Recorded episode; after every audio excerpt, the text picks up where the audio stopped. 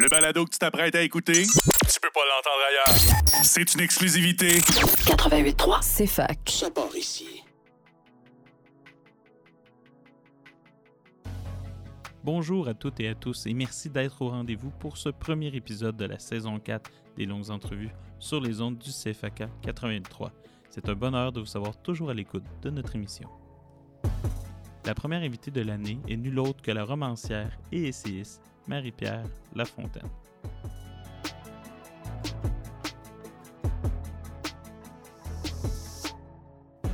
Comment écrire la violence? Comment mettre des mots sur ce qui a vocation à les nier? Faut-il d'abord être capable de la lire en soi, voir comment elle s'est imprimée sur et en nous, décrypter dans le regard des autres sa source possible? Marie-Pierre Lafontaine propose mieux que ça. En armant sa rage, elle libère une parole, elle rend libre ce qu'on voulait mettre en laisse. Elle nous apprend à défendre par l'écriture ce que la terreur nous vole si facilement, notre dignité. C'est ce que vous allez avoir la chance d'entendre dans ce premier épisode de la saison 4 des longues entrevues. C'est parti.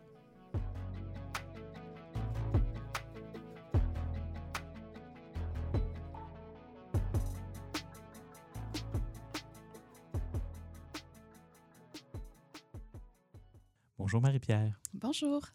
Je te remercie vraiment de participer aux longues entrevues parce que puis je tenais vraiment à ce que tu sois l'invité en fait de, de, ce premier épisode de la quatrième saison parce que tu développes pour moi une œuvre qui est importante et qui aussi qui, qui est, un, qui est originale, en tout cas dans le paysage littéraire, par, je dirais, sa radicalité et aussi par euh, sa précision.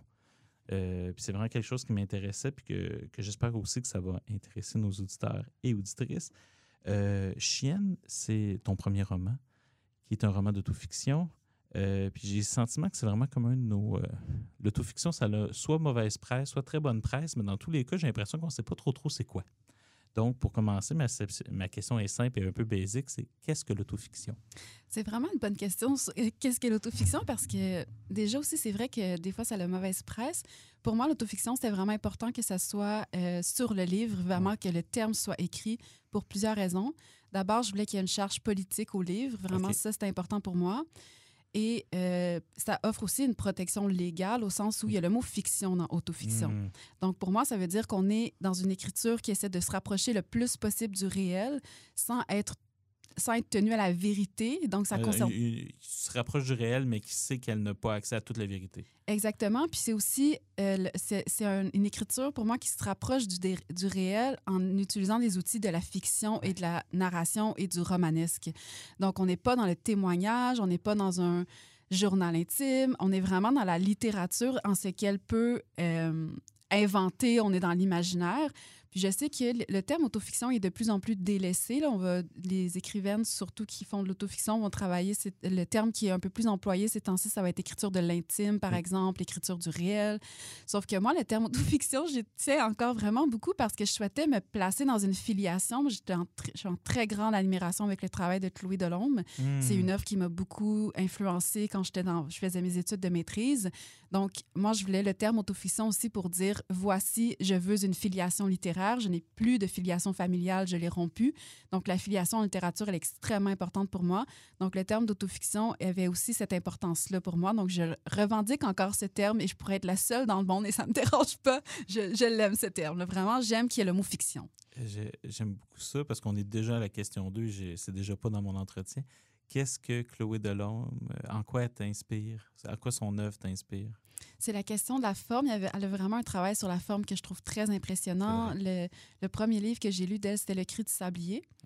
Puis c'est un livre qui est extrêmement euh, impressionnant au niveau, il est aride quand même. Le début du livre est un peu difficile à lire. Il y a des mots qui n'existent pas. On est dans certaines mmh. sonorités.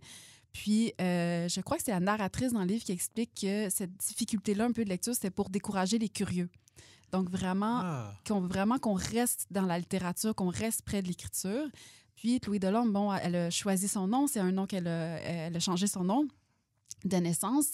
Puis quand j'avais lu euh, qu'elle avait changé son nom de naissance, moi, j'étais en train de faire des démarches dans ma vie personnelle pour changer mon nom de famille légalement. Et je connaissais personne qui avait fait ça dans mon entourage ou des gens près de moi.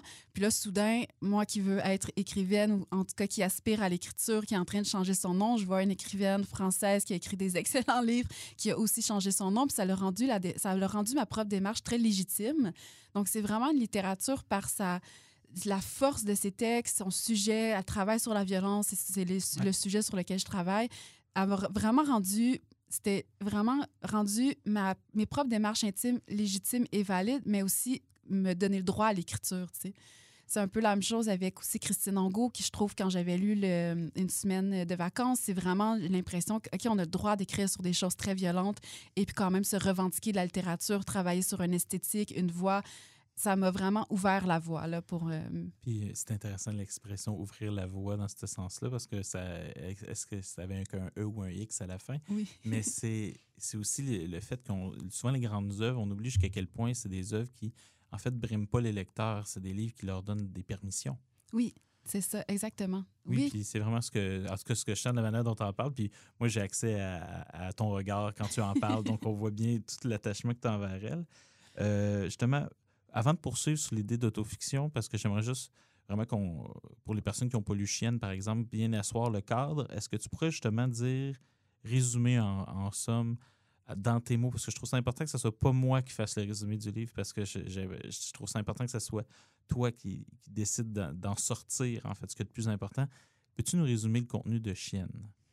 Oui, donc euh, Chienne, c'est une narratrice qui revient sur ses pires souvenirs d'enfance. Donc, elle mmh. travaille sur la violence euh, du père de famille. Et c'est une violence qui prenait, c'était le plaisir sadique du père était nourri par la mise en place de jeux qui visaient à humilier ses enfants. Donc, c'est vraiment la narratrice ce qui était très important pour moi de résumer quand je parle du livre, c'est à quel point la narratrice elle est extrêmement en colère. Donc oui, elle travaille sur des événements qui l'ont victimisée, mais c'est un livre qui aurait pour fonction ultime de tuer sa famille. Donc elle a vraiment espoir que l'écriture ait ce pouvoir-là dans le réel de venir anéantir les gens qui l'ont blessée. En plus, on, va y revenir euh, justement dans l'entretien parce que c'est une phrase qui est marquante quand, on te lit. Euh, mais en même temps, si on revient justement sur l'autofiction, moi, j'ai trouvé ça très courageux de, par rapport à l'autrice que, que, tu es, parce qu'en fait, l'autofiction, c'est un genre qui, met, qui est dangereux, en fait, pour les auteurs, tu sais, comme Chloé Delombre, euh, justement, comme Édouard Louis, par exemple, ou même, euh, tu sais, quelqu'un que j'apprécie pas particulièrement le travail, mais qui s'appelle Raphaël Antoven, qui est un philosophe français. C'est des personnes qui ont été poursuivies, c'est des personnes qui ont été aussi calomniées dans l'espace public par rapport à ce qu'on dit. Je pense à Christine Angot, justement, dès qu'elle a une incohérence, tout le monde le souligne.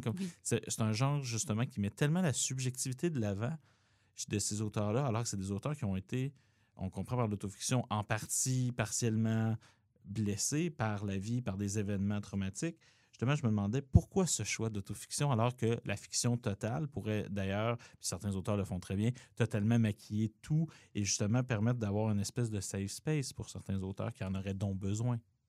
C'est vraiment intéressant comme question aussi parce que la question du risque, c'est sûr qu'il y a un risque avec l'autofiction parce qu'on est en train de se revendiquer d'une écriture qui est très près du réel ou de l'intime en tout cas.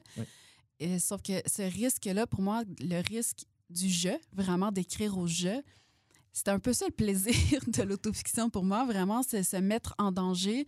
C'est là où je suis en train de toucher à quelque chose qui vaut la peine d'être écrit à mon propre sens. Donc, j'aime vraiment beaucoup la fiction pure. Euh, mais pour moi, ça représente beaucoup moins de risques et donc beaucoup moins de plaisir et donc on est moins dans le jeu.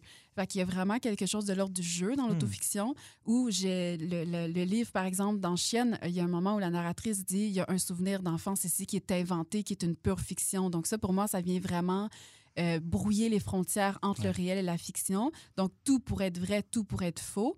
Et ça met aussi, ça, me permet vraiment d'avoir une forme de bouclier avec ma propre intimité comme écrivaine puis comme personne. Donc, mon intimité aussi, ça aussi, je, m'excuse, je fais une parenthèse, mais c'est la question aussi de l'intimité avec l'autofiction. C'est que moi, j'ai pas l'impression qu'il y a énormément d'intimité dans le livre au sens où.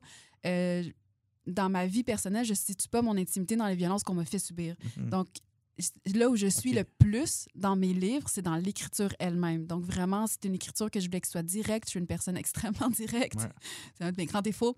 Euh, c'est vraiment comme dans nommer les choses directement, Mm. avec peu de détours, peu de métaphores, d'être vraiment le plus près possible. Euh, de, de trouver vraiment une justesse qui passe par quelque chose de direct, ce qui frappe, ce qui ça, ça me ressemble beaucoup plus. C'est beaucoup plus là que je suis dans Ouais. quelque chose de l'intimité que dans vraiment le terme, dans la question d'autofiction, ce qui se rapproche du réel, ce qui serait arrivé ou pas vraiment arrivé. Ça, pour moi, c'est pas important, tu sais. Dans le fond, pour toi, ce qui est important, c'est pas nécessairement ce qui est vrai, mais ce qui est vraisemblable. C'est-à-dire l'important, c'est qu'on puisse y croire sans savoir nécessairement ce qui est vrai. C'est une façon aussi d'éloigner les curieux.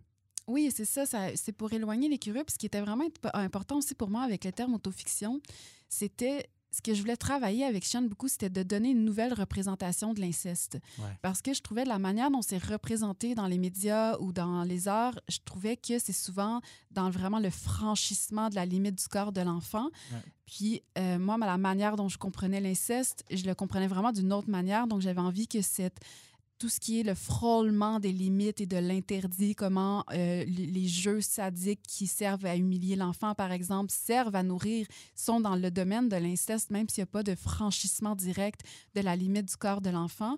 Cette représentation-là, je voulais vraiment la faire exister dans l'espace public.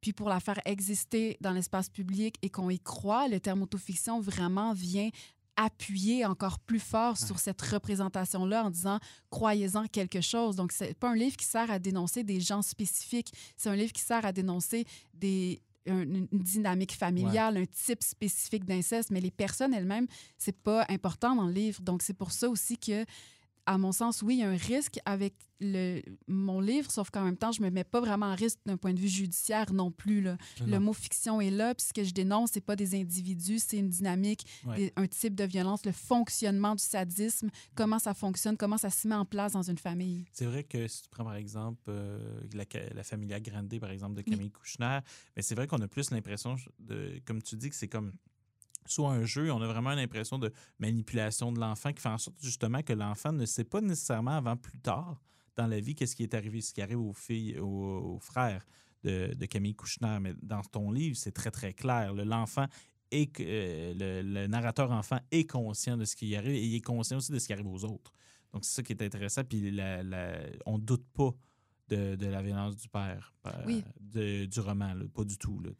Oui, puis je voulais quand même, la narratrice, je souhaitais vraiment qu'elle ait un regard assez impitoyable sur le personnage du père, qu'elle Oui. soit vraiment sans euh, nuance et Sans sans, compromis, ouais, sans concession. C'est le personnage de la mère qui m'a donné beaucoup plus de difficultés dans l'écriture parce que le personnage de la mère vit aussi des violences dans Ouais. cet environnement-là, mais elle participe aussi elle-même aux violences contre ses enfants. Elle, est- elle, en, elle en est vraiment euh, complice. Donc, Ouais. mais comme je suis une écrivaine féministe, puis une personne féministe, le féminisme, c'est vraiment très important pour moi. Puis je veux une écriture qui soit féministe. Puis ça, c'était vraiment des enjeux éthiques que je me Ouais. suis posé vraiment dans l'écriture. Comment je représente le Ben oui. personnage de la mère? Est-ce que je suis aussi impitoyable envers elle que je le suis envers le personnage du père? Ou si ça veut dire que là, je suis en train de nourrir, dans le fond, un peu plus l'éthique de la, de la victime, donc la narratrice victime qui se dit non, c'est c'est grave ce que le personnage a fait, ou je me place davantage du côté du féminisme. Et dans le féminisme, on dit ben, on ne tient pas les femmes responsables des actions de leur mari. Donc, c'est dans Chienne, je m'étais dit OK, je choisis l'éthique de l'enfant victime, puis je vais être aussi impitoyable avec le personnage de la mère, en créant quand même une forme d'absence, Oui. en me disant un jour, je réécrirai un livre sur ce personnage-là où là, je serai plus sais. Euh, C'est très intéressant par rapport au personnage-là, parce qu'on va en reparler, parce que justement, c'est très nuancé ce que tu apportes par rapport à ce personnage-là. Et des fois, je sais pas si c'est contradictoire, mais du moins, on voit que la réalité est complexe. Oui. Parce que je dire contradictoire, les êtres humains sont contradictoires, j'ai de la misère à accuser des romans de, de- des problèmes de l'humanité, des romanciers des problèmes de, de l'humanité. Euh, dans Armer la rage, tu mentionnes que le principe répétitif de la violence, que Chen nous montre justement avec tout le sadisme du personnage du père, aura donc été ma première intuition d'écriture. Qu'est-ce que ce principe, justement, t'a permis de dévoiler aujourd'hui qui est encore présent dans ton écriture? Euh, oui, ce principe-là, c'était vraiment la première chose que je me disais quand j'ai. Parce que les deux livres ont été écrits, la première version des deux livres ont été écrits pendant mes études de maîtrise. Puis on devait avoir un sujet, Oui. puis euh, développer ce sujet et dire voici ce sur quoi je vais écrire. Puis la seule chose qui me revenait constamment en tête, c'était le principe répétitif. Donc le principe répétitif, ça, ça touchait à plusieurs dimensions. C'était d'une part la répétition des abus dans l'enfance et aussi à l'intérieur de cet abus-là, la répétition du coup, quand on est Ouais. battu, par exemple. Et il y avait la répétition à l'âge adulte des violences qui étaient commises dans l'enfance. Donc, comment je voulais travailler sur la manière dont la femme adulte, donc le personnage dans Chienne, allait se replacer dans des situations avec des rapports avec des hommes où il y avait des violences. Puis comme si ça venait un peu soulager euh, le personnage parce que ça venait créer pour moi comme si, ah oui, je savais que je méritais des coups, dans le fond. Cette répétition-là, vraiment de l'âge adulte. Fait que ça, c'était ma première intuition. Vraiment, je voulais travailler sur le principe répétitif. Et ça, ça reprend aussi la logique du trauma, évidemment, parce que le trauma, ce qui, une des, ce qui fait qu'on sait qu'on est en- dans un trauma, c'est que le souvenir revient constamment, donc la difficulté à dépasser les, la souffrance ou les, les affects de, de la pulsion de mort, c'est vraiment ça, c'est par la répétition. Puis, mon grand défi, c'était comment je fais pour travailler la répétition dans un livre parce que je ne voulais pas faire vraiment énormément de pages. Ouais. Mais je, voulais- je m'étais dit, c'est pour ça que le- la, forme du fragment, c'est Oui. important pour moi parce que ça fait en sorte qu'on n'est pas dans une, dans une narration qui est linéaire. Donc, il y a un fragment, une autre page, un nouveau fragment, on est, on est dans un autre sujet ou dans une autre scène, Oui. dans un autre moment. Fait que le lecteur ou la lectrice est constamment en train de faire un retour. Donc, on revient. Puis ça fait, pour moi, ça crée un peu cet effet de répétition-là. Ce qui est intéressant pour le lecteur que je suis, c'est aussi ce, dispositif narratif-là fait en sorte euh, que la vie autour n'existe pas. Puis c'est aussi, ça c'est comme intervenant, que j'ai dans une vie antérieure, j'étais éducateur spécialisé. Et euh, c'est aussi jusqu'à quel point ces moments-là sont centrales dans la vie des, des enfants dans la vraie vie. Donc, de voir un personnage à être autant axé autour de ces événements-là, j'ai l'impression que c'est alors que c'est pas une forme classique, c'est une forme du moins qui est réaliste par rapport au réel flux de conscience des enfants qui vivent ces problématiques-là. Oui, vraiment, c'est comme s'il n'y avait pas rien, il n'y a pas de place pour euh, beaucoup d'autres choses. Non. Puis, ouais, je- c'est aussi la question aussi du quand j'étais, euh, quand je faisais ma maîtrise, j'étais en syndrome de stress post-traumatique. Donc, j'étais vraiment habitée par mes propres flashbacks. Donc, c'est vrai qu'il n'y a rien d'autre qui existe parce que les souvenirs, mes propres souvenirs, quand ils revenaient, c'était vraiment très envahissant. C'est comme si j'étais plongée de nouveau dans la scène. Tu perds tes repères. Donc, je suis une femme adulte en sécurité dans ma chambre. Tout va bien. Il n'y a pas personne qui peut me, me violenter en ce moment. Mais soudain, tu reviens dans un état où tu as l'impression d'être complètement démunie, le sentiment d'impuissance. Je peux pas me débattre. J'ai pas assez de force. Ouais. Donc, c'est vraiment tellement envahissant. C'est vraiment c'est cet envahissement-là aussi que je pense que la répétition puis le fait qu'il n'y a pas rien d'autre autour de cette violence-là dans les permet vraiment de venir créer comme cette espèce de huis clos qui se passe pas qui se passe ouais dans la famille c'est presque ça devient huis clos la, la- la violence comme celle-là souvent les enfants c'est qu'on pense que c'est comme ça partout aussi Oui. donc il y a des stratégies qui sont mises en place Oui, pour oui. qu'on pense que c'est comme ça partout parce que la violence ça va être minimisée ou banalisée donc, ça crée vraiment une espèce de huis clos où c'est difficile d'en sortir. Puis c'est- difficile d'en sortir à l'âge adulte aussi, même quand les abus sont terminés. Donc, vraiment, cette question de la répétition, du huis clos, de la, vraiment le- l'enfermement, je pense que c'est tout ça que je, que je- En tout cas, si ça a été compris comme ça, je suis très contente. Parce que c'est quelque chose qui est très complexe à mettre de l'avant. On le sent quand même que, justement, ce livre-là, mais en fait, on va plonger dedans. Il commence directement dans l'omerta du personnage du père, en fait. Tu dis, parmi tout, euh, toutes les lois du père, il y en avait une d'ordre capital, ne pas raconter. Pourquoi choisir la littérature pour briser le silence? Ah, c'est une bonne question, ça. Ben, je pense que c'est. Ce que j'aime beaucoup de la littérature dans l'écriture, c'est que d'abord, ça m'apporte énormément de joie. Donc, quand j'ai trouvé, j'ai l'impression, en tout cas, d'avoir trouvé le bon mot, quand j'ai l'impression que je relis la phrase à voix haute, c'est le bon rythme, on- je, je suis en train de, la phrase dit exactement ce que je voulais dire, ça m'apporte vraiment un grand sentiment de satisfaction. Ça m'a vraiment des grandes joies. Ça arrive que j'appelle ma sœur en disant, je suis vraiment contente, j'ai la bonne phrase. Puis cette joie-là, vraiment, il n'y a pas un autre médium qui m'apporte cette joie-là. Et aussi, j'ai aucun autre talent. Donc, j'aurais ben pas là, pu non. dessiner, j'aurais Ok. pas pu faire de la peinture ou de la musique. Donc, comme j'ai une petite, j'ai une petite partie de talent, je pense, en écriture, puis après, c'est du travail, du travail, du travail, là, on sait très bien, mais j'aurais pas pu faire autre chose. Puis ce que j'aime beaucoup aussi de l'écriture, c'est le temps que ça prend, c'est que Ouais. c'est très long, moi, ça me prend beaucoup de temps à écrire, puis j'ai de la- j'ai besoin vraiment d'organiser ma pensée. Je suis pas- serais pas très bonne en improvisation, j'ai vraiment besoin de prendre le temps de Mhm. poser les choses. Le- je peux avoir une distance, du recul et revenir retravailler. Donc, c'est vraiment la meilleure forme pour moi. Puis c'est aussi la question aussi, ultimement de la liberté. C'est que, euh, par exemple, si on compare bon, littérature avec témoignage, le témoignage, on est pogné pour dire la vérité. On est vraiment Ouais. obligé d'avoir de la bonne foi, les nuances, blablabla. Moi, ce que je veux dans la littérature, c'est le, le- le plaisir de la liberté, vraiment. C'est que on est dans l'imaginaire, donc on- la, la narratrice, j'en parlais tantôt, elle espère tellement que le livre tue sa famille, mais dans le réel, c'est pas possible. ça. Mais en littérature, on peut faire ça, puis on peut s'inventer ça, puis l'imaginer, puis en rêver, puis trouver une satisfaction à ce fantasme-là.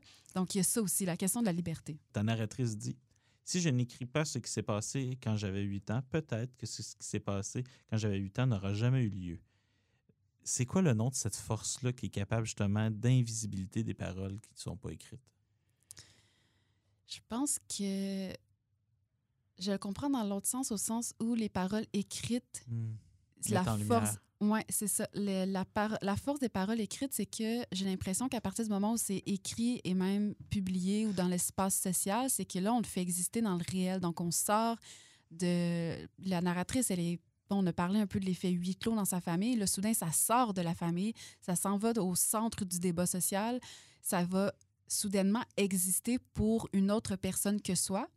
Puis le fait que ça existe pour une autre personne que soi, une autre personne qui lirait, par exemple, euh, ça lui donne vraiment un effet beaucoup plus tangible. Et soudain, ça, ça a un effet presque même de validation. Donc, voici, ça existe vraiment. Du moins, ça existe dans la littérature. Donc, si on peut le faire exister dans la littérature, peut-être que ça existe aussi dans le réel. Donc, c'est vraiment comme ça que je le comprends. OK, dans le fond, c'est que ça permet de désiv... eh, mon Dieu, ça- de mettre en lumière, on va y aller comme ça, pour nos auditeurs qui ne veulent pas vivre ce problème-là de prononciation avec nous. Mais c'est mais c'est c'est intéressant parce qu'en fond, ce que ça dit, c'est que cette fiction-là permet d'aller chercher le réel. Dans le fond, c'est c'est un appel à témoignage dans la réalité. Alors que toi, tu le dis toi-même, il y a de la fiction, il y a de l'écart, tant mieux, c'est ce qu'on veut, mais heureusement, malheureusement, ça fait parler la réalité par la suite. Oui, vraiment, je pense que c'est une bonne manière de le dire. Puis il y a aussi l'effet, j'ai l'impression qu'on pense beaucoup.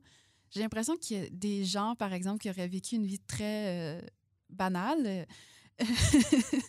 les gens qui J'ai levé la main en studio pour les personnes qui se posent la question. c'est qu'on a de la difficulté à se représenter l'horreur. On a de la difficulté à se la représenter, on a de la difficulté à y croire. On espère donc que ça n'existe pas vraiment, que ça se peut pas vraiment, que c'est pas aussi grave que ça. Puis je pense que quand on est capable de faire exister l'horreur dans la littérature, dans les arts, dans la fiction, dans l'imaginaire, soudain, ça le rend plus crédible ou possible dans le réel aussi. Donc, c'est vraiment, c'est pas de dire, ah, je vais vous décrire le réel, c'est de dire, je vais vous montrer que c'est possible aussi dans le réel si je suis capable de le faire exister dans la littérature, puis je suis capable de le faire tenir dans un livre et que le personnage du père me semble tout à fait crédible.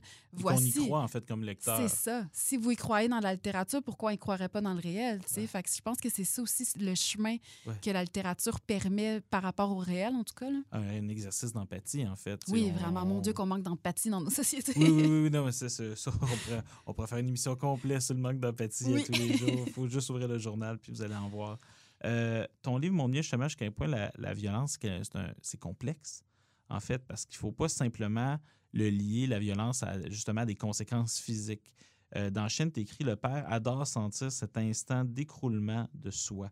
Est-ce que la violence physique, en fait, ce n'est qu'un moyen de domination psychologique?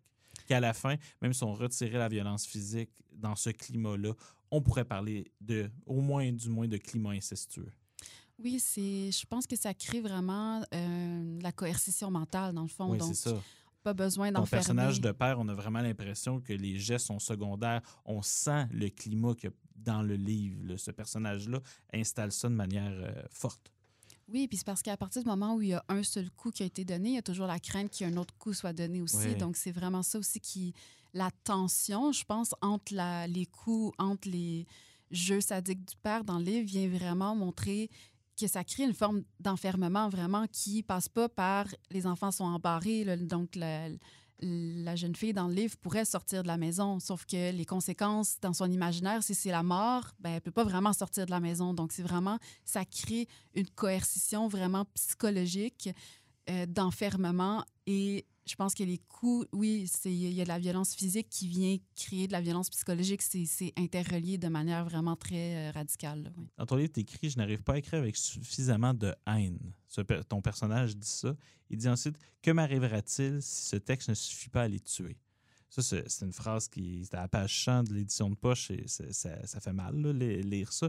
Justement, c'est à force de la littérature. Je me demandais si, à la, au bout de tout ça, pour, ta, pour ta narratrice, est-ce que, puis ça, c'est un, c'est un affect qui est assez rare dans la littérature, est-ce que son affect central, c'est pas la vengeance?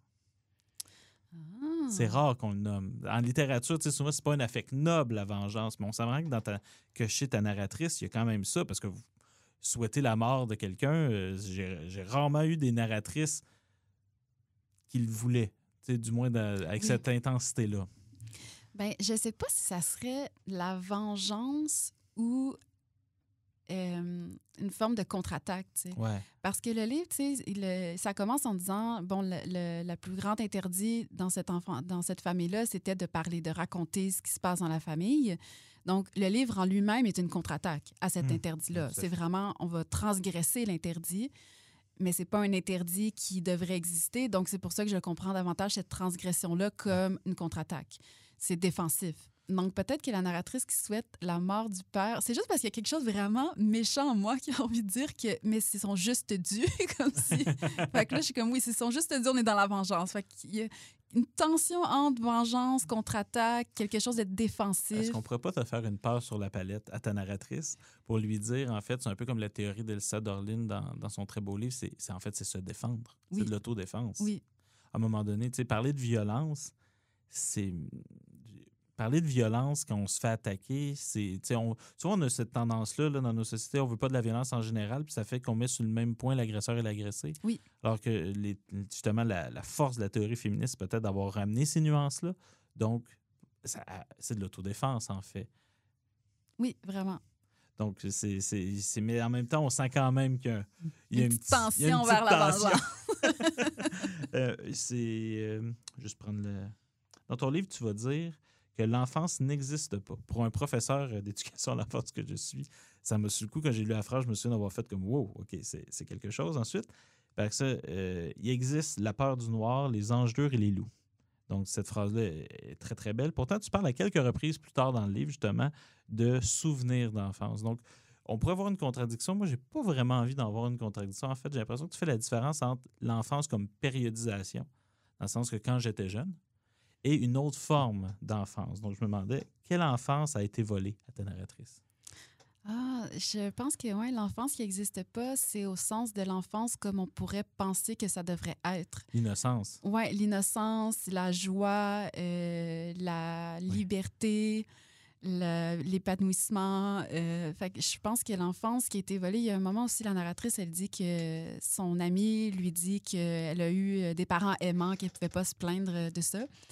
Ça a été un vraiment, c'est un grand choc pour la narratrice dans le livre d'avoir entendu ça parce que soudain, elle s'est dit, ah, mais qu'est-ce que j'ai pas eu?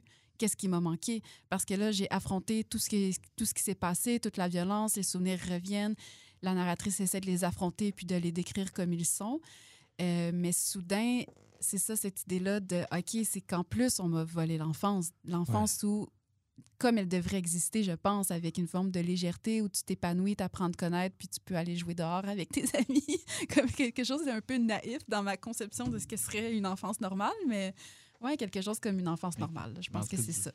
Ben, en fait, euh, du moins, si on n'est pas d'accord sur ce qui doit représenter socialement l'enfance, on est d'accord pour dire que la violence devrait idéalement pas en faire partie. Exactement, ça devrait être complètement exclu d'une enfance. Là, ouais. Oui, c'est donc on est, on est souvent d'accord sur ce qu'il faudrait exclure, Oui. rarement, sur, rarement sur ce qu'il faudrait inclure, mais on va prendre euh, ce qui passe par rapport à ça. Il y, a, il y a un extrait à la page 65 qui dit Il y a tout un pan de la violence que je ne me résous pas à écrire. Ça en ferait trop. Trop de violence dans le même livre. On se dirait que j'ai exagéré ou menti. Et toutes les personnes qui me diront que j'ai exagéré ou menti seront mon père.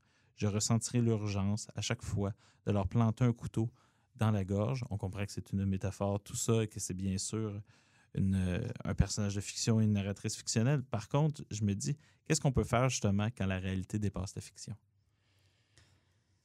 Écrire, Ouais. je pense que c'est la chose à Ça, c'est faire. vraiment ton remède dans l'écriture? Oui, c'est vraiment, je pense qu'il faut C'est écrire. là où tu trouves du sens peut-être à ça. Oui, vraiment. Tu arrives me- à faire du sens à tout ce que tu as vécu ou à toutes les, les émotions, les choses que tu as pu voir. C'est que ça me permet de comprendre, en fait. C'est que j'ai vraiment l'impression que j'écris pour comprendre. Puis Ouais. quand j'avais fini le livre, j'étais comme, OK, j'en tiens quelque chose. Je- je- J'en comprends quelque chose du sadisme, de cette autre représentation de l'inceste, des conséquences de, de, de la violence sur le corps, comment la peur, ça s'inscrit dans- ça s'inscrit dans le corps et que ça disparaît pas. Il, faut, il y a un moment, ça s'encapsule. Puis il faut vraiment venir briser cette capsule-là, Ouais. puis la- l'affronter avec toute la souffrance que ça génère. Mais je pense que quand la réalité dépasse la fiction, c'est ça qui fait qu'on a de difficulté à comprendre. Si on a de la difficulté à comprendre, je pense qu'on a de la difficulté à y croire. Fait que moi, ça passe vraiment l'écriture par, par quelque chose de l'ordre vraiment de la compréhension. Puis même dans ma vie intime, ce que je comprends pas génère beaucoup d'anxiété. J'ai tendance à vouloir comprendre les émotions avant de les vivre pour savoir si elles sont légitimes. Donc, c'est vraiment un enjeu majeur de ma personne, vraiment, la question de la compréhension. Puis la littérature, je pense que c'est l'écriture, en tout cas, puis la lecture aussi, c'est vraiment des manières que j'utilise pour venir essayer de comprendre le monde, comprendre ce qui me semble complètement injuste ou tout ce qui dépasse la fiction, justement.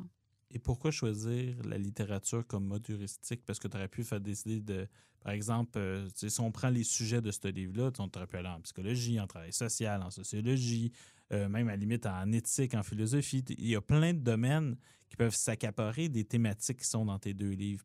Qu'est-ce que la littérature comme mode heuristique te permettrait de dire, par exemple, de plus ou de moins?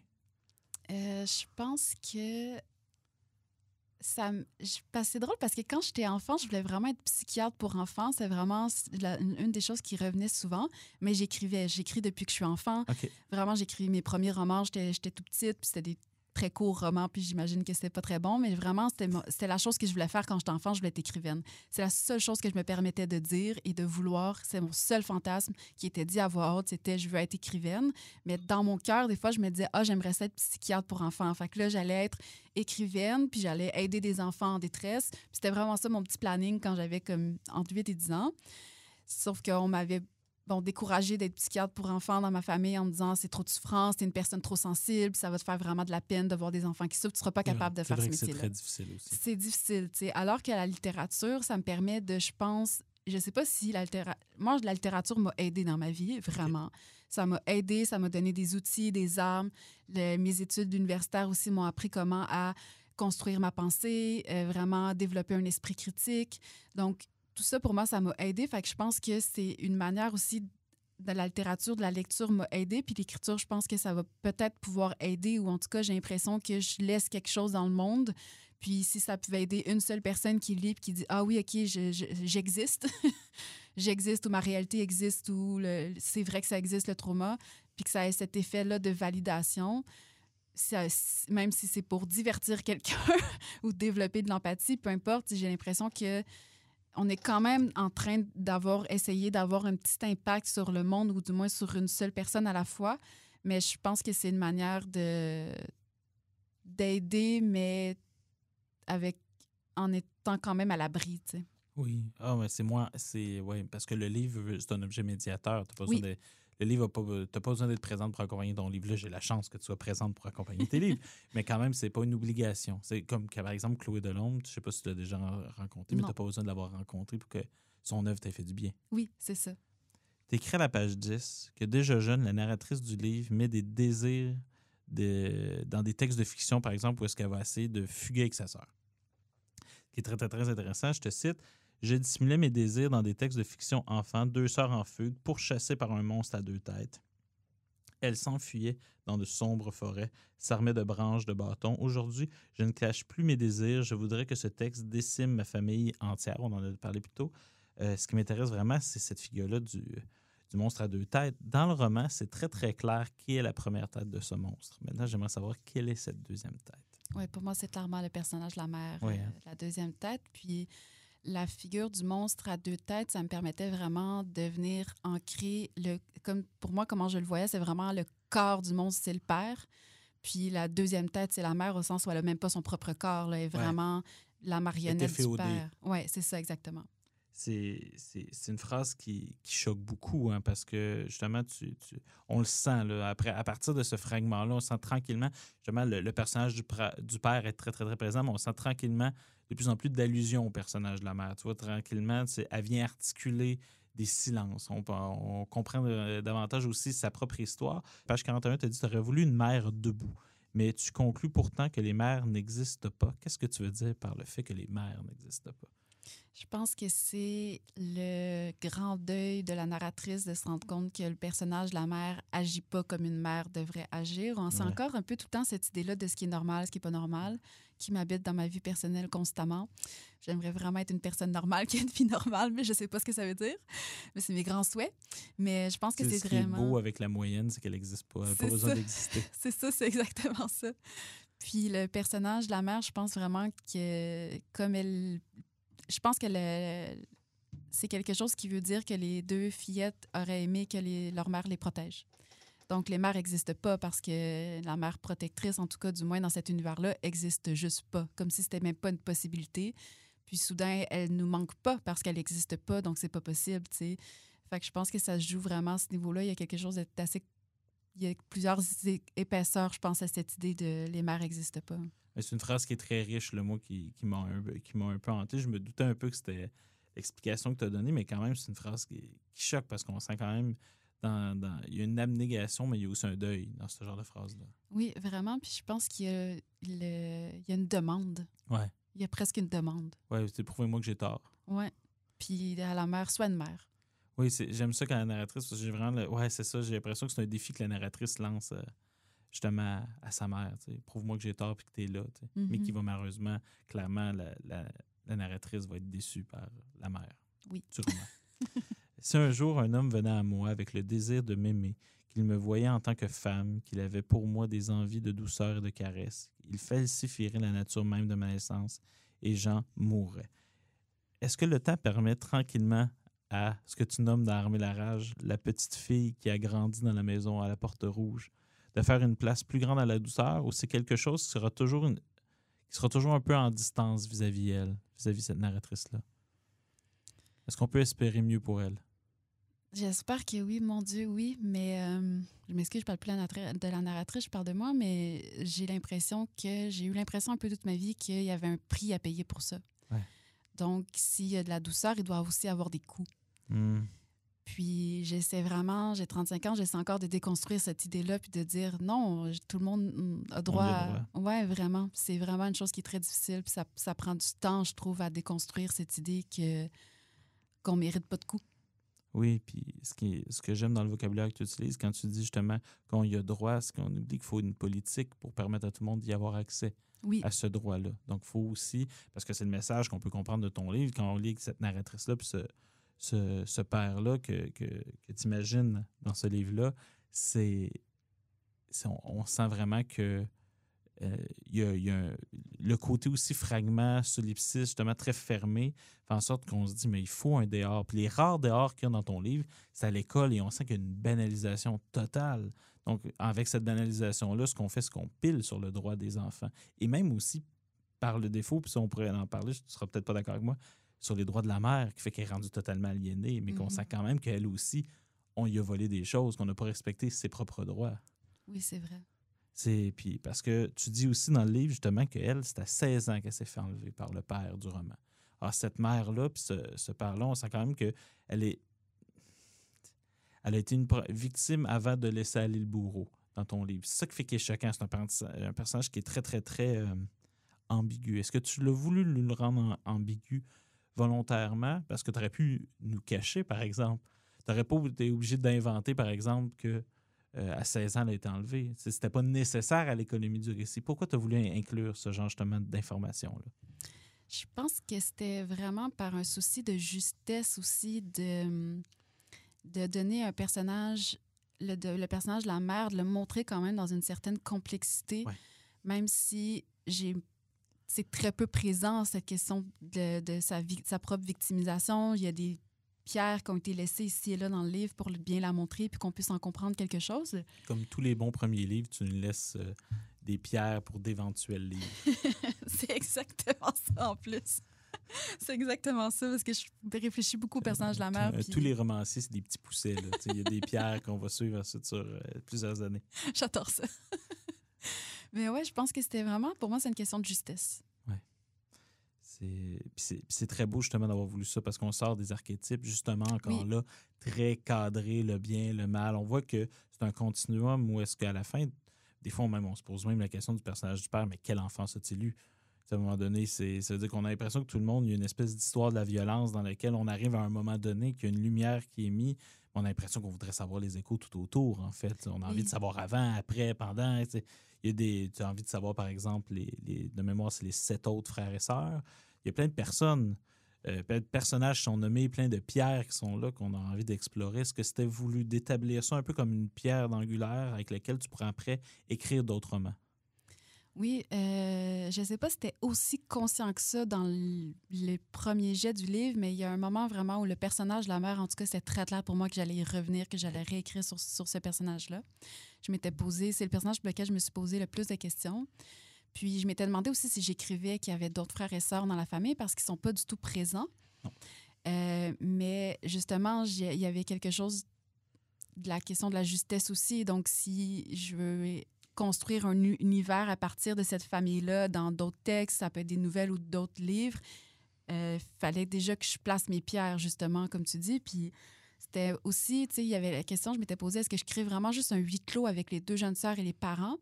Puis soudain, il y a vraiment un moment où j'ouvre une porte, puis je dis, hey, voyez, lecteur, lectrice, il y a d'autres enfants dans la maison. Donc, peut-être ça, ça, me permettait aussi de garder beaucoup de contrôle puis de pouvoir sur la narration. Parce que la narratrice dit un peu, mais vous pensez que vous avez tout vu, mais vous voyez ce que moi je vous montre. Oui, c'est ça. soudain, aha, il y a d'autres enfants dans la maison et vous ne le saviez pas. Donc, pensez pas que vous savez tout ce qu'il y a à savoir. Vous savez ce que je dis. Fait que ça permettait vraiment aussi de travailler une narratrice qui est dans le contrôle puis le pouvoir sur la narration, qui a vraiment cette reprise-là de. La narratrice reprend, ouais, c'est ça. La narratrice, par la narration, arrive justement à reprendre l'agentivité, c'est ce que je dire. Oui, exactement. Puis moi, ça protège mon intimité aussi en, tant qu'écrivaine parce que le texte le mot autofiction, on en a parlé au début, vient jouer sur les limites entre le réel, euh, la question de l'intimité, l'écriture du réel et tout ça. Donc, ça me permet aussi de protéger ma propre intimité parce que soudain, ah, mais là, il y a d'autres frères et sœurs, la narratrice ne l'avait pas dit. Est-ce que moi, j'ai d'autres frères et sœurs ou pas? Donc, ça, ça vient vraiment permettre pour moi de. de, de Il y en a sept, il y en a cinq, il y en a trois. C'est ça, ça vient vraiment. Pour moi, ça protège mon intimité. Ce, ce moment-là protège mon intimité et le fait que la narratrice dit qu'il y a un souvenir d'enfance complètement inventé. Oui, Exactement. Ces deux choses sont très intéressantes, justement, parce qu'ils nous ramènent au sujet, en fait, du livre. Oui. Ça sort de la pipolisation, qui a le problème avec beaucoup de livres d'autofiction. Justement, je parle de Vanessa Springora ou, euh, par exemple, Camille Kouchner. C'est que c'était des cas tellement connus qu'à un moment donné, on n'a pas parlé des aspects littéraires qu'il y avait dans ces livres-là, alors qu'il y avait des, des, un travail littéraire dans ces deux livres-là qui ont été un peu mis. Puis il y en a même qui ont été snobés juste parce que oh, ben, c'est c'est des livres à sensation, alors que si tu les lis, tu te rends compte qu'il y a quand même une manière de l'écrire qui est très, très, très intéressante en soi. Il y a aussi euh, l'aspect chez ces figures-là, justement, des, frères et sœurs, quand tu ouvres la porte puis on voit qu'ils sont là. C'est aussi la question du spectateur que tu as introduit dans le livre, dans le sens qu'il peut y avoir des témoins et tout de même avoir un silence qui se rapproche aussi de la réalité. Oui. Moi, j'ai vraiment aimé. En tout cas, cette figure-là, je l'interrogeais à plein de niveaux. Donc, c'est vraiment très, très riche. Qu'est-ce que tu peux en faire? Dans Armer la rage, malheureusement, on quitte pas vers un sujet qui est moins léger. je sais pas comment le dire ça. Je, lisais mes questions, j'étais comme mon Dieu, ça va pas vers un peu plus d'ouverture et de gaieté. Ça s'en vient bientôt, chers auditrices et auditeurs. Mais justement, l'idée, c'est pas de rentrer dans, le people, c'est de parler des, vraiment des thématiques que tu déploies. Dans Mélarage, ton plus récent livre, justement, ça commence avec un chapitre qui s'appelle L'agression de trop. Peux-tu nous parler aussi de cet événement? Oui, donc euh, c'est une agression qui m'est arrivée dans le métro de Montréal, une station de métro. C'était un événement que je, ça, ouvre le livre parce que c'était un événement vraiment qui était extrêmement marquant. C'était vraiment un moment charnière dans ma propre existence où euh, j'avais l'impression quand c'est arrivé que c'était la première fois qu'il m'arrivait quelque chose d'aussi grave. J'étais complètement euh, en, état de choc. Puis je suis allée au poste de police. On m'a dit oui, oui, on sait c'est qui. Il m'a dit c'est opérandi. On sait juste pas c'est qui la personne, mais on reconnaît ce que tu nous dis. Il, y avait fait d'autres victimes avant moi. Il a fait une autre victime devant moi quand je suis entrée dans la station de métro parce qu'il m'a suivi jusque dans le, train. Puis euh, ça, ça a vraiment été un moment de fracture où mhm. soudain, ça l'a vraiment réveillé, un peu dégelé ce qui était enfoui en moi. Donc, je voulais vraiment commencer le livre par ça parce que c'est vraiment l'événement qui m'a de, qui m'a lancé dans le monde, presque, on dirait vraiment. C'est là où je suis allée chercher de l'aide. J'ai commencé à parler. J'ai, comme, j'ai, pas très longtemps après, fait des études universitaires. Je suis rentrée à la maîtrise. Puis là, je voulais vraiment comprendre pourquoi j'avais figé. Parce que quand l'homme, il m'a agressé, j'ai vraiment figé. J'étais vraiment complètement paralysée. Puis cette réaction-là, pour moi, dépassait mon l'individu que je suis ou le sujet que je suis parce que c'était une situation où j'étais une femme qui était agressée par un homme. Puis comme ça, ça arrive vraiment constamment, il y avait quelque chose qui, je trouvais, qui me dépassait. Parce que quand on lit sur le trauma, bon, on comprend bien que le cerveau, il va avoir plusieurs modes de réaction en état de, grand-peur. Il y a une surcharge émotive, puis on peut figer, fuir, se battre. L'état où on fige, c'est que le cerveau est en état d'analyse de la situation. Qu'est-ce qui serait le plus sécuritaire comme réaction en ce moment? Mais même si tout ça est vrai, puis que j'ai beaucoup lu sur le sujet, puis c'est très intéressant, il me semblait quand même qu'il y a quelque chose qui dépassait la personne que je suis dans la situation de violence. C'est ça qui a tout lancé le livre, parce que je me suis mis vraiment à réfléchir à la contre-attaque, la défense de soi, euh, comment on nous dit, les femmes, de ne pas nous défendre parce que ça va causer une, escalade de la violence. Donc, tout ça, c'est le droit à se défendre, puis à justement essayer de, de, nous, les donner les coups de poing si on a besoin d'en donner. C'est comme vraiment ça qui m'a parti dans une grande réflexion pendant, qui m'a porté pendant plusieurs années. C'est pour ça que ça commence le livre, parce que c'est le point de départ de vraiment beaucoup de choses. Tu, tu, dis dès le départ du livre, justement, toute agression sexuelle, la pénétration non consentie d'une partie du corps, mais aussi les attouchements, les frottements, le stilting. Je ne connaissais pas le. le stilting, oui. je, mais je connaissais, le, je connaissais pas le terme. Mm-hmm. Donc, mais qui, en gros, qui est le retrait non consenti de préservatifs, les actes, les actes exhibitionnistes destituent le moi de ses pouvoirs d'action et de réaction. Il leur donne un exil. Je me demandais, parce que moi, c'est des choses qui me sont tous pas arrivées. Euh, mais qui, vu que je travaille avec beaucoup de femmes, beaucoup de mes de collègues, d'amis de cœur, d'amis de cours m'ont raconté des choses comme ça. Donc, euh, quand on est un homme à l'écoute, on se rend rapidement compte qu'en fait, c'est difficile de trouver une femme autour de nous qui n'a pas vécu ces choses-là. Donc, c'est très questionnant. On pourrait en parler longtemps au micro. Même, je, dis toujours en blague que je suis, euh, je suis plus stressé d'avoir une fille qu'avoir un fils. Mm-hmm. Juste à cause de ça, parce que j'ai l'impression qu'un fils, je peux l'éduquer alors qu'une fille, je à part lui montrer des cours d'autodéfense, je, ne peux rien faire d'autre. Euh, vers quel lieu du trauma on part en exil quand ça arrive? Euh, vers, pardon, ce que tu peux ben, C'est dans le sens quand, quand ça part, ça, vers où ça part? Dans le sens que tu t'enfermes dans ton corps, dans ta tête? Oui, quand on fige? Oui. Oui, je pense que, en fait, c'est que, ben, personnellement, moi, je ne vais pas rentrer dans mon corps, c'est plus que je vais vraiment être presque à l'extérieur de mon corps, c'est ça, puis tout est figé. tu te vois presque comme témoin. Oui, c'est ça, c'est comme si vraiment, là, c'est dans un état d'hyper-conscience, puis... Euh, puis s'il y a de la douleur, quand ça m'est arrivé dans des événements dans ma vie où il y avait de la douleur, je me souviens pas après de la douleur parce que c'est comme si je suis vraiment à côté de mon propre corps.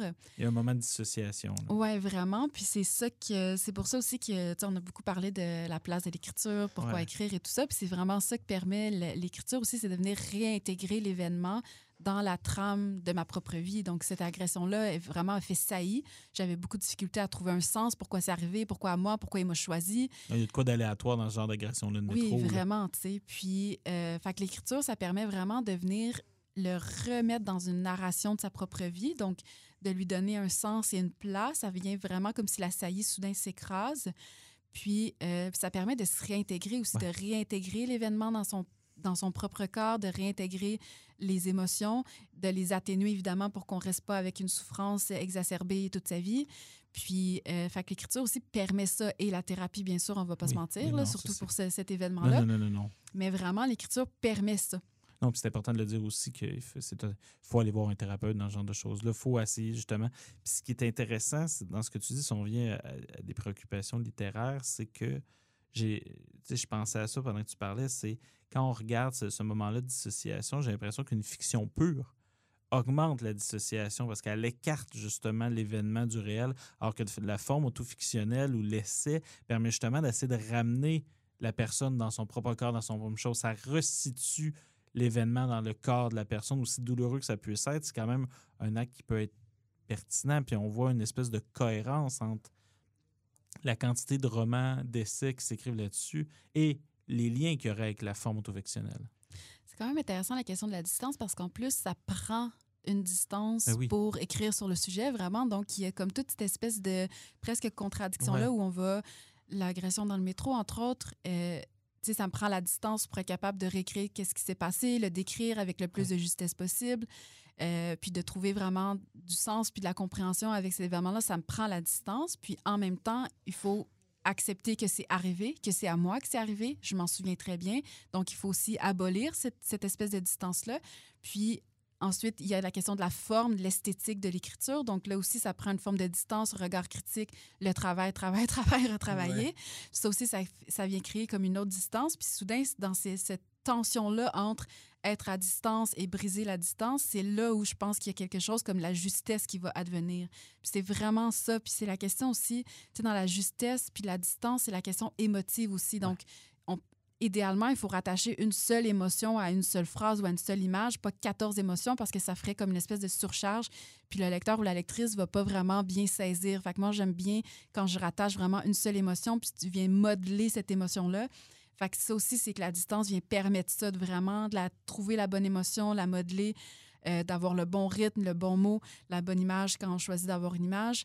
Puis ça, ça permet de créer de la distance et d'abolir la distance en même temps. C'est ça le plaisir de l'écriture. Kat, euh, il y a un moment dans le livre qui me fait beaucoup rire parce que j'imagine le moment en fait sans y être, c'est euh, qu'as-tu envie de répondre justement au professeur de la Sorbonne? et écrivain, et en plus qui est à la radio. Donc rapidement, si vous tapez sur Google écrivain Sorbonne, euh, Radio France, France Culture, vous allez trouver c'est qui. Donc vous pourrez avoir un visage. Euh, ou du moins, si c'est pas lui, pauvre lui, malheureusement, cette personne-là a les trois entités en même temps. Euh, donc, il sera pour toujours notre punching bag, mais sans blague, parce que à, la limite, on s'en fout de lui parce que c'est justement, il est, presque un archétype, en fait, parce qu'on on entend ce genre de choses-là dans l'espace public. On n'a pas besoin de savoir ça, mais savoir que c'est arrivé dans un colloque universitaire me décourage au plus grand point qui te dit que la littérature ne peut pas être envisagée comme un espace de dénonciation. Est-ce que la littérature n'a qu'une fonction esthétique? Mon Dieu, non, j'espère que non, vraiment pas. J'aime beaucoup la fonction esthétique de la littérature au sens où tout ce qui est beau, la beauté, moi, ben ça me fait du bien. J'aime ça mais tout ce qui est message politique aussi, puis le, de vouloir avoir un impact sur le reste, j'y crois vraiment beaucoup. Puis ce type de commentaire-là aussi, c'est vraiment, c'était très ciblé. Donc, c'est vraiment, pour moi, c'est sexiste. Là. C'est vraiment, les femmes ne travaillaient pas sur vos traumas dans la littérature, ça n'a pas sa place. Il n'y aurait pas du ça, là, par exemple, avec J'accuse ou avec euh, Germinal. C'est ça, vraiment. Pour moi, c'est vraiment du sexisme. C'est aussi une chose qui était importante pour moi de mettre dans l'essai parce que quand j'écrivais, euh, quand je faisais ma, ma maîtrise, puis je travaillais sur le sujet de la violence, du trauma, des abus contre les enfants, c'est une chose qu'on me disait beaucoup. Ah, mais là, c'est pas de la littérature que tu fais, là, c'est ton journal intime, c'est ta thérapie, c'est de l'intime. Alors que je tiens un journal intime dans ma vie personnelle et ça n'a rien à voir avec ce que j'ai écrit, ce que je publie. Et Kenny Arnaud dit toujours qu'il y a un écart anti-romain sur son journal intime. Elle veut même pas publier son journal intime de son vivant à cause que c'est tellement chargé politiquement puis qu'il n'y a pas de distance. Puis parce que c'est tellement intime. Mais c'est ça. C'est tellement intime. Puis, euh, c'est ça. Puis, euh, tu sais, la question aussi de toute la thérapie, tu sais, ça, c'est aussi, c'est une chose qu'on m'a beaucoup dite là, quand je faisais mes études de maîtrise parce que là, t'es pas en train de faire de la littérature, alors que c'est pas de la thérapie, l'écriture, puis c'est toujours une manière de nous sortir de la littérature. C'est mhm. vraiment, j'ai l'impression que c'est pour dire, oui, mais les femmes, vous, ce que vous faites, c'est de l'intime, c'est pas de la littérature, c'est moins valide, ça mérite moins d'être lu, ça le, soudain, c'est comme s'il n'y a, pas, a pas de rigueur, il n'y a pas de questions esthétiques, il n'y a, pas d'une intelligence derrière le texte. dont vous faites votre thérapie, puis c'est votre journal intime. Donc, c'est vraiment, pour moi, extrêmement sexiste. C'est très connoté comme remarque. Dans le cadre d'un... Ça a été dit une journée où j'ai parlé de mon propre travail, tu sais. Fait qu'il y avait vraiment ça aussi. C'est pas un truc que j'ai pris nécessairement personnel, mais je l'ai pris personnel au sens de... C'est une attaque à le type de démarche à, à laquelle j'aspire, tu sais. Puis, ouais, ça, j'étais très contente que ça soit écrit dans le livre. Mais c'est intéressant que tu aies pris le temps de répondre parce que aussi, justement, ça permet de répondre plus largement à d'autres détracteurs. Qu'est-ce qui distingue une littérature, on va dire, de combat, parce que je veux pas, c'est ce que tu cherches à promouvoir dans cet essai-là, d'une littérature que je pourrais dire au mieux traditionnelle, au pire qui est en phase avec la violence du monde? C'est que la littérature de combat, pour moi, c'est vraiment une charge. C'est vraiment quand il y a une charge contre, on est en train de lutter contre. On peut être en train de lutter contre différentes formes de discrimination ou de violence. Moi, c'est sûr, c'est la violence contre la violence sexuelle, la violence contre les femmes, contre les enfants qui est comme mon cheval de bataille. Mais il y en a aussi, par exemple, qui font présentement des dystopies écologiques qu'on voit clairement qui se battent contre oui. la destruction de la planète, le capitalisme sauvage. on voit que c'est pas un objet propre, c'est une série d'objets, c'est la manière de traiter cet objet-là. Oui, vraiment, vraiment. C'est vraiment la question de. Tu sais, le combat, c'est beaucoup aussi dans la la question de la réponse, la riposte, la contre-attaque, parce que moi, j'aime beaucoup la boxe. Puis en boxe, souvent, c'est que tu es hmm. toujours en mode d'attaque. C'est ça ton mode. Tu pas en mode défensif. C'est vraiment toujours prêt à donner des coups.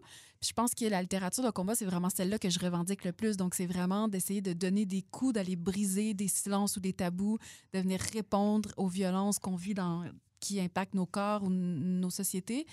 Puis, euh, ça retouche aussi beaucoup pour moi la question de se mettre en danger. Mhm. Parce que vraiment, c'est quand tu fais de la boxe, par exemple, tu reçois des coups toi aussi. Donc, il Ouais. faut que tu sois prêt à ce jeu-là aussi. Fait. Fait que la littérature de combat, c'est aussi d'être prêt à recevoir des coups, d'être prêt à recevoir des attaques, de- d'être prêt à être dans un colloque universitaire puis qu'on me dise Ouais, Sur mais toi. ça, c'est pas valide. ouais, ça, Ça, c'est pas valide en littérature. Ça il devrait, il ne devrait pas avoir de place pour ça dans la littérature. Fait que c'est être aussi prêt à ça, à, à- à se mettre en danger. Puis, bon, c'est tout ça pour moi, c'est lié au jeu aussi, là, parce qu'il y, a- il y a du plaisir dans tout Oui. ça. Mais je pense que c'est comme ça que je définirais, la, la littérature de combat. Qu'est-ce que la littérature, parce que je vais rester sur l'aspect justement euh, d'énonciation, qu'est-ce que la littérature permet de mieux dire, par exemple, en quoi la littérature est une sphère peut-être plus féconde, ou du moins qu'est-ce qu'elle permet de plus que par exemple la sphère juridique? Donc oui, donc je pense qu'il y a vraiment une grande différence entre la littérature et la question judiciaire parce que déjà dans la question judiciaire, on est tenu à la bonne foi, la vérité factuelle. On doit vraiment Une être... grosse place au doute aussi qui à la fin tranche. Oui, exactement. Alors que dans la littérature, bon, il y a du plaisir, on est dans l'imaginaire, on n'est pas tenu à aucune vérité quelconque. Euh, certainement pas la vérité factuelle des événements, quand est-ce qu'ils se sont passés et comment. Puis même des fois qui sont pas importants en fait. même. Oui, c'est ça. Puis, on peut avoir des contradictions. Oui. Ça ne nous enlève pas la crédibilité à la narration. Au contraire, Non. on voit des personnages qui sont très contradictoires. On va dire qu'ils sont très humains et comme très vraisemblables. Donc, le, le droit à la contradiction, à l'erreur de venir utiliser, s'il y a des, un trou de mémoire, par exemple, avec la littérature, on peut venir remplir ce trou de mémoire avec, avec du- de la fiction. Tu sais, c'est à ça qui sert On- aussi la fiction. tu On peut rajouter des personnages qui ont une fonction narrative aussi, Oui, qui n'ont pas eu besoin d'exister, par exemple. Ben oui, puis même le professeur à la Sorbonne qu'on parle dans l'essai, c'est une figure au final. Ben tu sais, oui. Il représente un discours. là. C'est vraiment que je lui donne un corps puis un poste dans une université, mais c'est vraiment, il vient incarner des discours qui, qui vraiment qui sont encore très présents dans le milieu littéraire. là, Ouais, des censures légales et universitaires, d'une Oui. certaine façon. là. Des personnes, en tout cas, qui agissent à invisibiliser des paroles, puis qui sont dans des institutions aussi nobles que la Sorbonne, Oui, c'est ça exactement. à haut capital symbolique. Euh, pour armer la rage, justement, dans Armer la rage pour une littérature de combat, tu passes du roman à l'essai. C'est deux formes qui sont littéraires, qui sont reconnues comme étant, mais ils peuvent pas permettre de dire la même chose. Juste les, les auditeurs vont, vont se rendre compte qu'on parle pas de la même manière de ces deux livres-là, juste dans les pronoms qu'on va utiliser, la distance qu'on va mettre, par exemple. Qu'est-ce que l'essai permet de dire que le roman ne permet pas, et vice-versa? Je pense que l'essai, dans mon cas, permettait d'être beaucoup plus près aussi de la théorie. Donc, c'était vraiment la question théorique, ce que j'ai lu sur le... Tu sais, moi, je suis pas spécialiste du trauma au sens où je suis pas médecin, pas psychiatre, je suis vraiment littéraire. Donc, tout ce que j'ai lu dans les essais, les livres, les romans, et d'essayer de voir, de, de, de retracer un chemin là-dedans, qu'est-ce que, ce que j'en ai compris et comment cette compréhension-là m'a aidé dans ma vie personnelle. Fait qu'il y a vraiment cette question-là de la théorie, des notions qui, sont, qui peuvent être mises en place dans l'essai. Puis, je pense aussi, tu le, roman, je voulais vraiment travailler sur la violence dans le microcosme familial. Puis, dans l'essai, je voulais réfléchir à comment c'est possible que ça arrive encore dans nos sociétés. Pour moi, c'est un fait de société. Donc, il y a vraiment quelque chose à aller comprendre dans les dynamiques sociales qui permettent que des situations-là, comme celle-là, comme elle est décrite dans le livre Chienne, euh, arrive et perdure aussi longtemps et que le père, au final, dans le roman, n'a aucune conséquence à ses actions, à part les conséquences d'avoir des enfants traumatisés. Il n'y a pas vraiment de conséquences. Donc, le- l'essai permettait vraiment de venir réfléchir davantage au contexte social, puis d'inscrire un jeu qui soit un peu plus près du mien, parce que, bon, on est dans... La distance est un peu plus euh, courte, parce que là, bon, l'agression dans le métro, ça m'est arrivé, je peux le dire vraiment euh, simplement, c'est pas un problème pour moi. Donc, vraiment de venir restituer certaines choses, puis de traverser cette, la, question de l'écriture, la littérature de manière un peu plus intime, en étant appuyé par certaines notions, concepts et d'autres textes, parce que je peux pas écrire sans toute seule. J'ai besoin de d'autres Mhm. écrivaines qui Non, sont passées avant les, moi. Les bons écrivains sont des lecteurs, mais c'est ce qui est intéressant. Ce que j'aime particulièrement de ton livre, c'est dans l'essai, as une impunité qui est réelle d'une personne que, clairement, on, a- on connaît le profil, le modus imperendi, mais qu'on n'a toujours pas trouvé, qu'on ne sait pas c'est qui. Dans les deux cas, on finit le livre, on les termine en disant il, y, a, il y a une impunité. ce genre d'action-là. On comprend que c'est des, des crimes de l'intime. Dans le système judiciaire, il y a une présomption d'innocence qui, qui, a- qui- qui- est souvent questionnée, qui est, qui est posée en question, mais qu'on peut quand même comprendre d'où est-ce qu'elle vient, pourquoi qu'elle là, puis aussi pourquoi elle aurait des conséquences aussi à la retirer. Là. Ça, je, je, je veux pas, euh, pour les juristes ou les personnes en droit qui nous écoutent, on, on peut comprendre ce discours-là. Par contre, à la fin des fins, on finit les deux livres, il y a un personnage fictif et un personnage réel qui sont dans une totale impunité. Est-ce que c'est... que- Est-ce que c'est quelque chose que tu avais pensé quand tu avais fait ces deux livres-là ou c'est quelque chose qui est juste comme ça donne comme ça l'écart ou est-ce que cette impunité-là, c'est c'est quelque chose qui est réfléchi dans ton œuvre? Euh, je pense pas que c'est une chose à laquelle j'ai réfléchi très consciemment en me disant ah ah, je vais mettre deux personnages. Ouais. Je pense pas que c'est comme ça que je l'ai réfléchi, mais ça t'est venu naturellement par contre. ouais, ça m'est venu naturellement, comme si ça allait un peu de soi que ça allait être des crimes C'était ça ma grande part. C'est ça. Puis c'est tout ça aussi la question. C'est tout ça la place de la littérature aussi, c'est qu'à un moment donné, on est un peu tanné que ça soit impuni.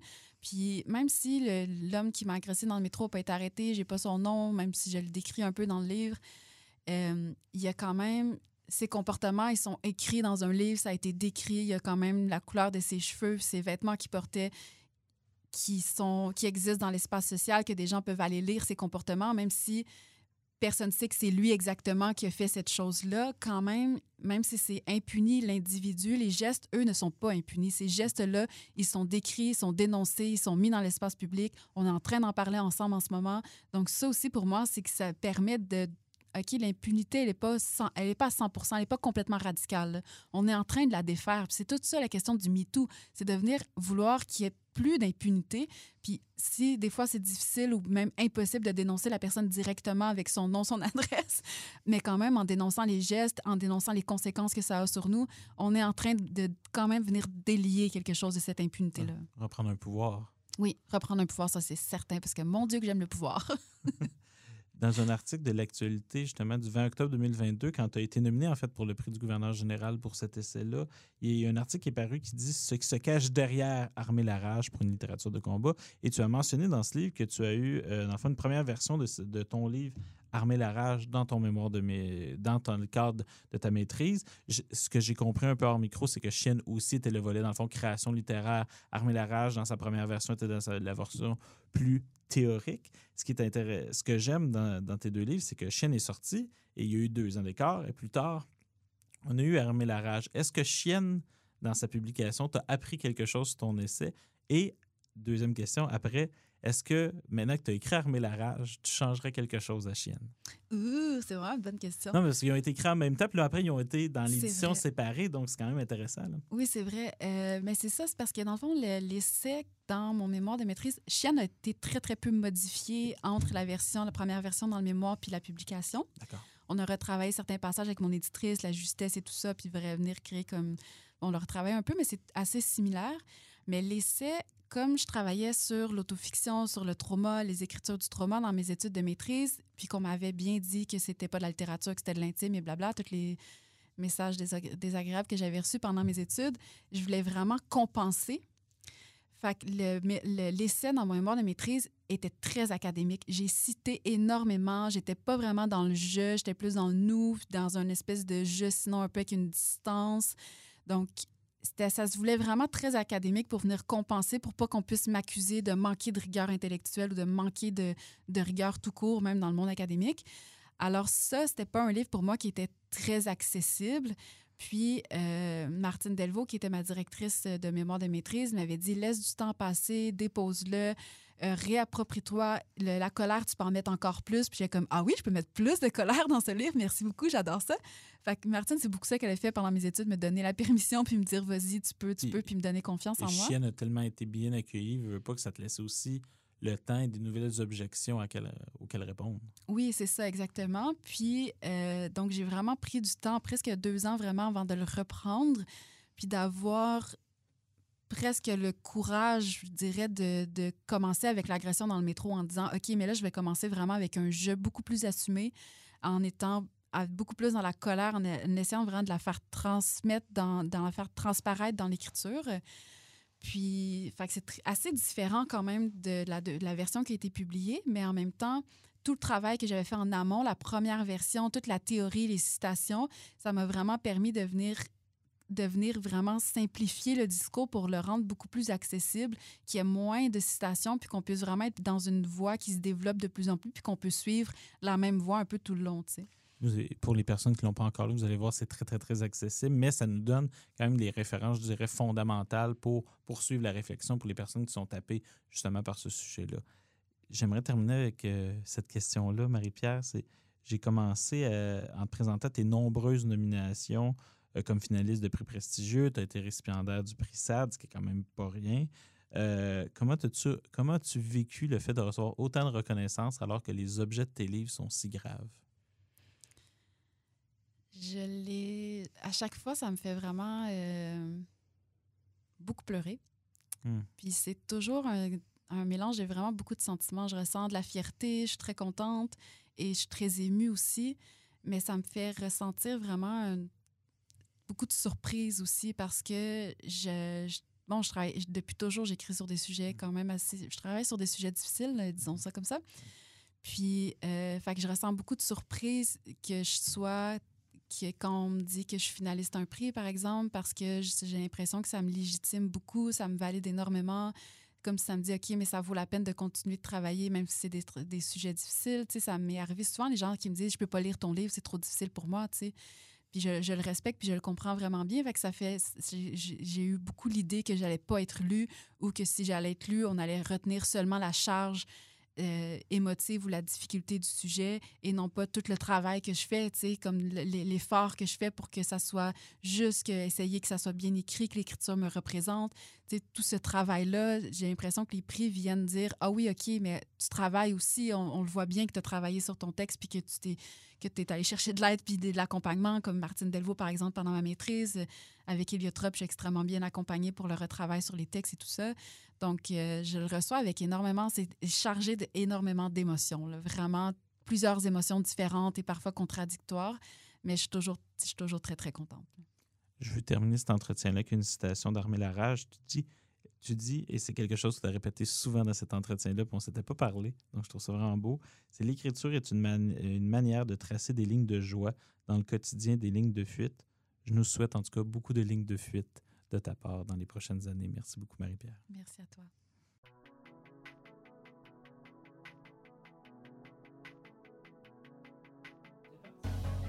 Et c'est déjà la fin de l'épisode du mois de septembre des longues entrevues. Je remercie chaleureusement Marie-Pierre Lafontaine pour son temps et sa générosité. Dans le cadre de cet entretien, nous avons parlé des deux premiers livres de Marie-Pierre parus aux éditions Héliotrope. Le premier, paru en 2019, se nomme Chienne. Le second, Armée la rage, pour une littérature de combat est un essai qui est paru en 2022. Je tiens à remercier toute l'équipe du CFK 83 pour leur soutien technique et pour la mise en ombre de l'émission. Cet épisode a été enregistré dans les studios de la radio Choc à Lucam et nous tenons à les remercier. Merci bien spécial à Jessie Fafard-Théoret pour son écoute attentive de cet épisode. N'hésitez pas à partager l'épisode sur les réseaux sociaux si vous l'avez aimé. La prochaine émission sera le 7 octobre avec plus l'autre que la romancière et essayiste Jennifer Bélanger. C'est un rendez-vous et d'ici là, portez-vous bien.